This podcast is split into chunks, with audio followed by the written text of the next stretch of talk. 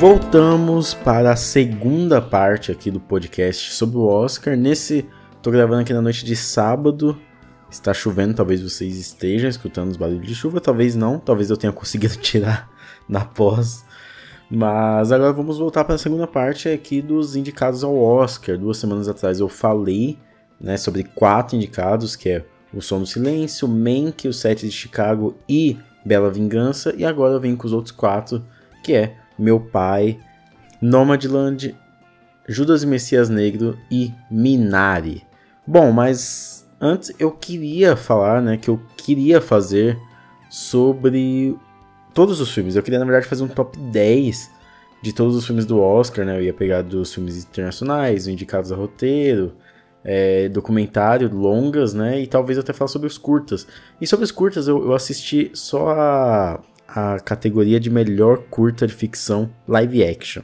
Esses curtas eu, eu gostei mesmo só de um. Um que eu gostei bastante, que é White Eye, Olho Branco, que é um curta em plano sequência, 19 minutos em plano sequência. Sensacional como as coisas vão progredindo nele, quando chega no final tudo tá subvertido, saca? Ele é muito bom mesmo. E aí o outro que eu gostei mais ou menos, que eu, eu curti assim, passou, é o Leather Room, que é com Oscar Isaac, que inclusive é o que eu acho que vai ganhar por causa do nome, e ele tá produzindo também, se eu não me engano. Tem um outro da Netflix, que é o Dois Estranhos, que eu odiei, sobre um meio que um dia da marmota com um garoto negro morrendo sempre assassinado por um policial. É, e tem outros dois que são meio esquecíveis. Esse, os dois estranhos, eu, eu, eu odiei mesmo, assim, nota 1, sabe?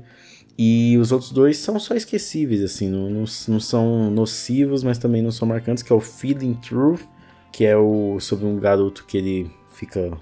que ele acompanha um deficiente visual e surdo é, para pegar um ônibus e o outro chamado The Present, sobre um cara que vai buscar um presente, e aí é lá no Oriente Médio, tem todas, toda uma questão política, mas também é um filme que. Bobinho, sabe? Bobinho pra tratar o assunto. Ele ganhou o BAFTA de melhor curta-metragem. Não sei se vem forte aí pro Oscar, né? Pode ganhar. Eu acho que tá bem aberto. Eu acho que pode ficar entre Leather Room, Dois Estranhos e esse The Present. Eu acho que White Eye, que é o meu favorito, não ganha. Mas são esses cinco. Eu recomendo muito White Eye para você assistir. O Leather Room também é legal, que é com o Oscar Isaac, ele tá com um bigode muito bom, um bigode muito bonito. e é isso aí. Mas agora eu vou falar então sobre os quatro filmes restantes indicados ao Oscar de melhor filme. Eu dei agora uma palhinha sobre os de ficção live action, curtas de ficção live action. Meu nome é Alisson Cavalcante e esse é mais um episódio do podcast Colastron.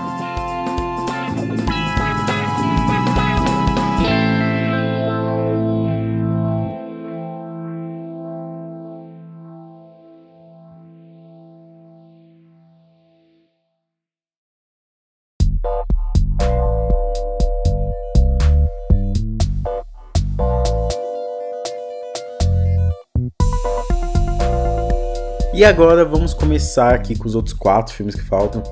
De novo, começando pelo que eu menos gostei desses quatro, para o que eu mais gostei, que é inclusive meu favorito dessa categoria, o último que eu vou falar aqui. E eu começo falando sobre Minari, o filme aí do Lee Isaac Chung. Tem aí o Steve Yeun, menino aí que veio do, do, do The Walking Dead, né? E tá crescendo. Ele tá também dublando agora a animação nova da Amazon Prime, né? Que também é do criador lá do The Walking Dead. O, o esqueci o nome do, do, escritor das HQs, mas que agora tá tendo uma série de herói aí de, de animação na Amazon. E o Steven Yeun tá lá dublando, indicado ao Oscar agora. Acho que foi um dos que mais se deu bem depois de The Walking Dead, né? Mas o grande não é da Yeon Young Jung, né? Que é a a avó da família. E Minari conta a história dessa família que ela se muda da Coreia para os Estados Unidos para buscar o, o tão querido sonho americano. É muito interessante que a equipe, é a equipe, né? E é muito interessante que a família, ela é muito carismática, mesmo que tenha diversos problemas. A família não se encontra com ela mesma, né? O pai e a mãe estão sempre com, em constantes conflitos e eu acho que a liga principal ali é o, filho, é o filho mais novo, que é o Alan King, que é um garotinho que ele sofre de de um, uns problemas de saúde. E aí a relação da família inteira muda quando a avó, que é interpretada pela Yeon Yoo Jung, para mim tem que ganhar de melhor atriz coadjuvante, para mim é ela. É, e é um filme extremamente tocante, né? Você vê essa família buscando essa revigoração, esse sonho americano mesmo, buscando prosperar nos Estados Unidos ali na fazenda deles e cometendo alguns erros que normalmente são cometidos e sofrendo por algumas coisas que acontecem. E ao mesmo tempo você é um estudo sobre a relação familiar mesmo no meio disso tudo, saca? A avó ela chega e o garotinho não se dá bem com ela, e os dois aos poucos vão criando esse laço. A, a química e a dinâmica entre os dois é sensacional. É um filme que é muito bonito mesmo, né? Ele mostra que no fim que sobra mesmo o amor. E se a gente cultiva o amor na nossa família, aquilo ali é tudo, sabe? É, pode ser maior do que qualquer coisa. Você pode estar em qualquer lugar passando qualquer dificuldade, que aquilo ali vai conseguir te suprir de alguma maneira. É um filme extremamente tocante, mas é um filme que, que eu, que eu para mim, eu vi que muita gente amou, mas eu, para mim, ele não vai tão além disso, sabe? É um filme que ele consegue desenvolver muito bem esse relacionamento familiar relacionamento com a família, tentando buscar um espaço nos Estados Unidos e o quanto isso às vezes pode ser uma ilusão, saca? Então mostra até eles tentando se integrar aos Estados Unidos, indo para a igreja e tentando se adaptar, mas é, existe algo que ainda mantém eles presos às raízes, saca? E é um filme sensacional, lindo, bonito, tem uma ótima trilha sonora e que certamente vai ser um dos grandes filmes aí do Oscar. E o outro filme é o Nomadland, da Chloe Zhao. O grande favorito para melhor filme, para melhor direção, para mim, poderia ganhar de melhor direção, porque o que a Chloe Zhao faz aqui é um retrato muito inteligente.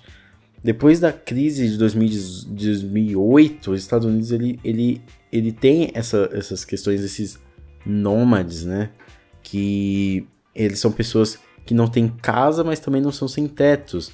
Muitas vezes eles passaram a morar em seus próprios veículos, até a própria a própria protagonista, né, ela fala: Eu não sou sem teto, eu sou sem casa, né? E realmente é isso. Essas pessoas que elas ficam viajando pelos Estados Unidos, eles não encontraram um emprego fixo, não conseguem é, é, sofrer pela crise pós 2008 e ficam procurando aí esses trabalhos temporários que tem no meio das estradas, nas cidades. E é muito interessante como a Chloe Zhao, ela pega isso da essa nossa protagonista e ela começa a examinar esse outro lado dos Estados Unidos, né? Esse lado dos Estados Unidos, esses nômades. Se a gente for parar para perceber, nós, os seres humanos, éramos nômades é, centenas de anos, não, de, é, milhares de anos atrás, né? Quando o, o ser humano ele ficava viajando de, de, de, lugar em lugar até que ele começou a parar para cultivar a plantação e aí ele meio que criou essa questão de sociedade. E aqui no Nomadland ele mostra que essa ocorreu uma crise dentro dessa sociedade que fez essas pessoas virarem esses nômades e ao mesmo tempo essa sociedade ela dificulta a vida dessas pessoas. É o que mostra essa protagonista do, do, do Nomadland é que ela é uma, é uma personagem que ela tá em busca até, até de uma certa questão primitiva, um instinto nosso mesmo. A última cena dela é muito disso, né? O instinto dela na conexão dela com o planeta. A sociedade, ao mesmo tempo que forçou ela a ter a voltar para essas origens, também pressiona ela para voltar à vida comum, à vida em sociedade, ter o seu emprego, ter sua casa. Mas é um filme que é muito legal porque a força dele vem de, dos coadjuvantes. Essa protagonista ela vai viajando nos Estados Unidos, tendo um encontro com esses coadjuvantes. E é muito fácil, até eu falei né, no Som do Silêncio, na, na, duas semanas atrás, que o Som do Silêncio é um filme que a gente sempre fica esperando aquele vilão, né? Aquela, aquele empecilho no nosso protagonista, que é aquela violência. E aqui a gente também espera em Nomadland, só que não, a Zhao prefere muito por um caminho muito mais intimista dessa América um pouco desiludida. Então é um filme lindíssimo, é um filme belo, um filme muito bem filmado, muito bem fotografado. A Frances McDormand está excelente e é um filme que certamente vai te tocar. Se você curte esse tipo de filme, certamente vai te tocar. E agora vamos para o outro filme que é Judas e o Messias Negro o que falar desse filme que eu, eu tava esperando muito sobre ele, dele, né? É, desde que ele lançou o primeiro trailer ano passado, um trailer espetacular e mostra essa figura que é o Fred Hampton, que aos 21 anos ele foi morto, aos 21 anos ele estava levantando uma grande força ali na comunidade dos Panteras Negras, que não, não abrangia apenas os negros, né? Ele, ele buscava essa união dos irmãos de todas as cores. Poderia ser asiáticos, poderia ser até norte-americanos que foram marginalizados. E o que esse filme aqui mostra é uma complexidade que ela não vem apenas do roteiro que vai destrinchando não só o Fred Hampton, mas também o protagonista que é o que é o Bill O'Neill, que é interpretado pelo Lakeith Stanfield. Inclusive, eu acho que é, talvez a melhor atuação da carreira dele junto com Atlanta.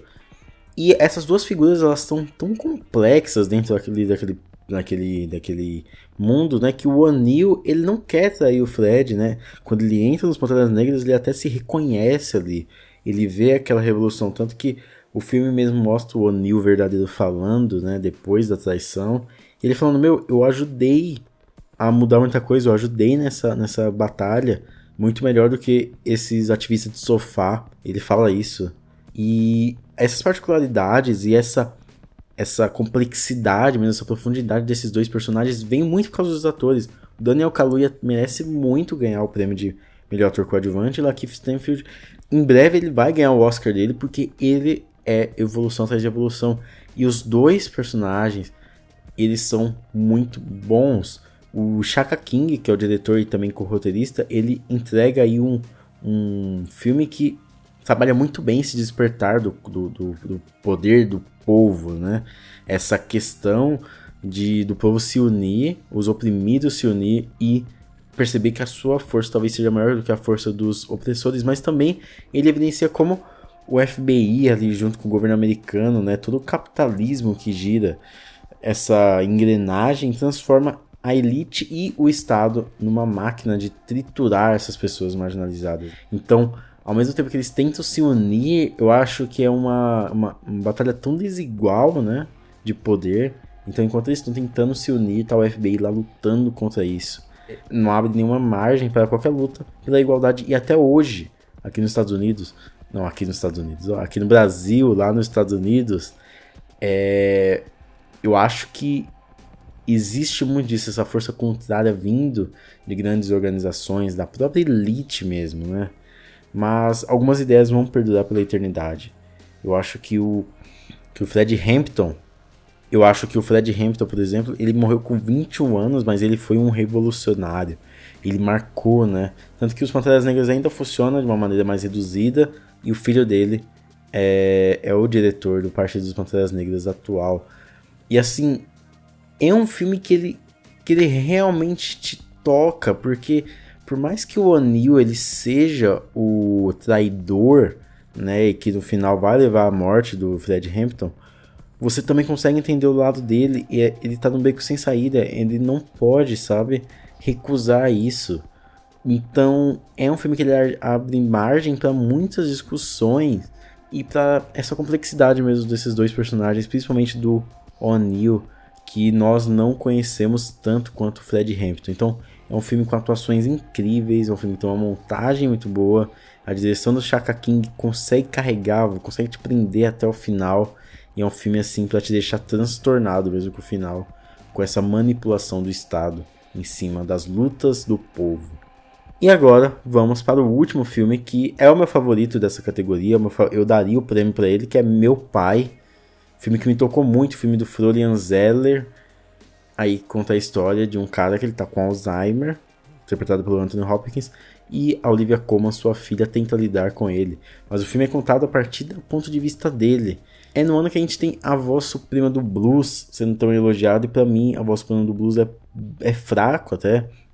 É muito bom a gente encontrar o meu pai para mostrar como que se adapta essa peça de teatral para o cinema, né? Como integrar a linguagem teatral para o audiovisual e extrair também ali os melhores dos dois mundos.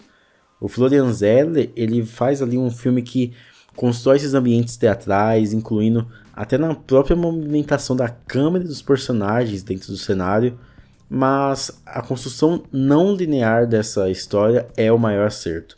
Quando a gente começa a enxergar o mundo pelos olhos do personagem do Anthony Hopkins, é, mas não com a mesma limitação que, que a doença que está ali afligindo ele traz, o Zeller ele consegue entregar um quebra-cabeça que busca trabalhar nossas relações pessoais ao mesmo tempo que mostra o quanto a gente é frágil, né? Mostra o quanto a gente é efêmero.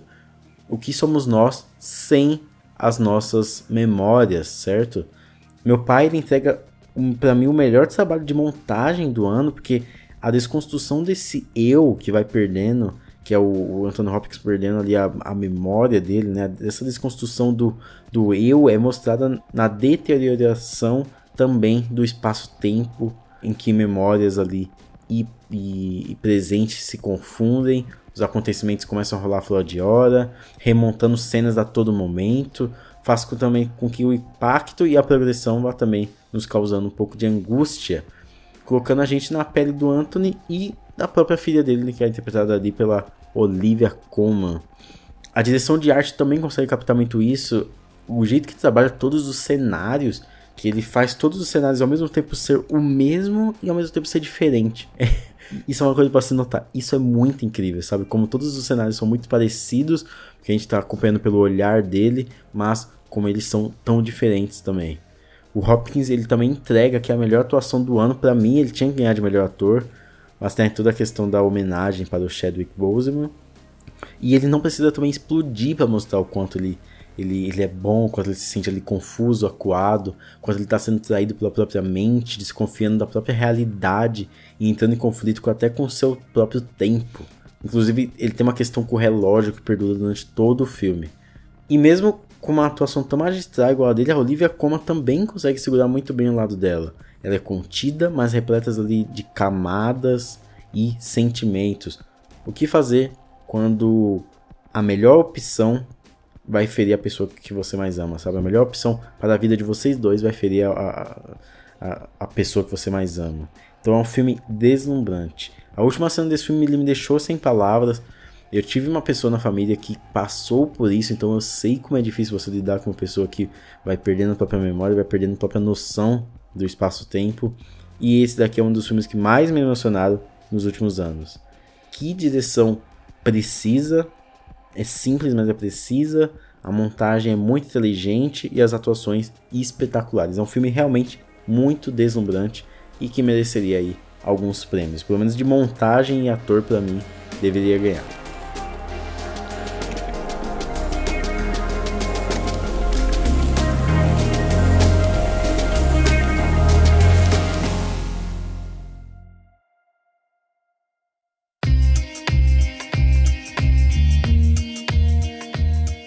Mas e aí, o que você achou desses quatro filmes do Oscar? O que você também achou dos outros quatro filmes do Oscar? Meu, meu top 10 do Oscar eu acho que fica entre Meu Pai, em primeiro. Aí em segundo vem O Som do Silêncio. Em terceiro, Judas e o Messias Negro. Em quarto vem Nomadland. Em quinto, Minari. Em sexto, Bela Vingança. Em sétimo, Mank. E em oitavo, O Sete de Chicago. Que pra mim nem deveria estar aí, né? Poderia ter colocado outros aí. First Call, Poderia ter colocado nunca, raramente, às vezes sempre. Ou até o Another Round, né? Que não faz sentido você colocar para melhor diretor e não melhor filme. Beleza? Então, esse, essa foi meus comentários sobre os filmes aí do, do Oscar. É, espero que seja uma noite legal. Eu amo o Oscar. Quem já me acompanha aqui no tempo já sabe que eu adoro. E espero que mesmo nesse tempo de pandemia aí consiga nos trazer alguma alegria, né? Consiga trazer boas discussões nas redes sociais, beleza? Então, muito obrigado por ter escutado até aqui. Me segue lá no, no Instagram, arroba Colostron, Twitter, arroba Colostron. Comenta lá quais são seus filmes favoritos do Oscar, beleza? Muito obrigado, se cuida na vida e até mais.